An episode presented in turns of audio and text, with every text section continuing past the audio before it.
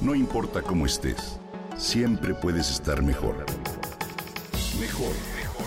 Con Reavivadas.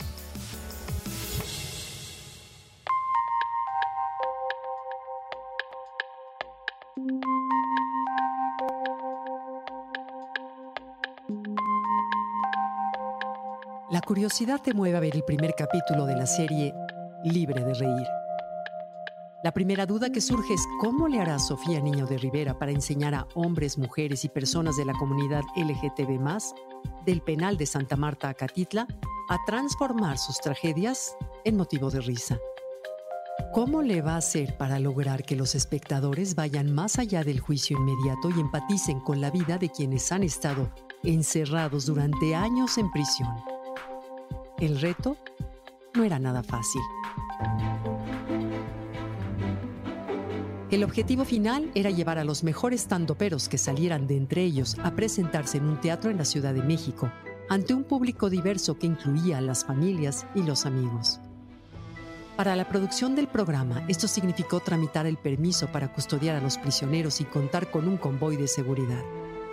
Salir de la cárcel, aunque fuera por unas horas, era la gran ilusión de los presos. Hasta el olor a la gasolina es maravilloso, comentó uno de ellos. Comencé a ver la serie de cinco capítulos, cada uno con una duración de 30 minutos, y la terminé en una sentada. Todos los personajes tienen algo que te mantiene frente a la pantalla. Conmueve ser testigo de la dureza de las historias, la honestidad con que las cuentan, las sonrisas y la complicidad que vemos entre compañeros. El chiste es reírte de tus tragedias, no que tus tragedias se rían de ti. Es la premisa que Sofía plantea en la primera clase y continúa. Lo que te duele, lo sacas, lo vuelves comedia y te relajas. Por eso, la comedia es fantástica.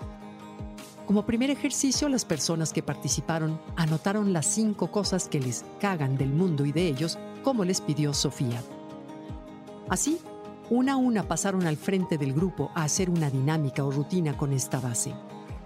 Gracias a la excelente edición somos testigos de su avance, su micromundo, las diferencias que existen entre vivir afuera y vivir adentro, de sus sueños, sus arrepentimientos, lo que disfrutan y aborrecen. En el entorno carcelario hasta el detalle en apariencia más insignificante cobra vital relevancia. Entre líneas nos enteramos lo que implica la maternidad tras las rejas, tanto para las madres como para los bebés. Nos percatamos de que la amistad es el principal enlace para la supervivencia en un medio tan hostil. Somos testigos de la ironía y la burla que suscitan enfermedades como el VIH o la epilepsia, la discriminación hacia las personas gay, pero en especial y sobre todo la búsqueda del amor en cualquier circunstancia.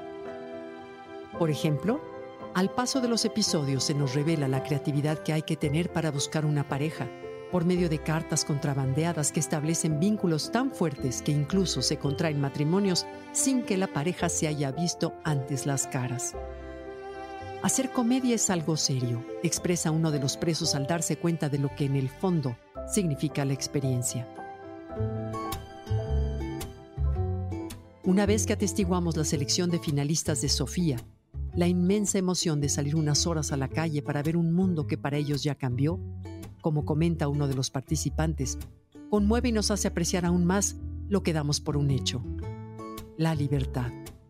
Ante la ovación de pie de padres, hijos, nietos y hermanos agradecidos y conmovidos, ante la mirada de apoyo de sus amigos y las risas provocadas por sus historias, los espectadores trascendemos la condición de presos de los nuevos comediantes y los apreciamos en su humanidad hasta percibirlos entrañables. Creo que Sofía y el equipo de producción de Gato Grande lograron su propósito. Te la recomiendo.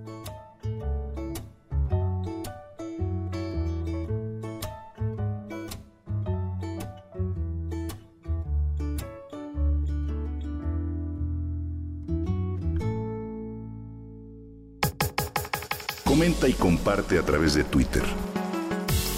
No importa cómo estés, siempre puedes estar mejor. Mejor, mejor, mejor. Con Gaby Vargas.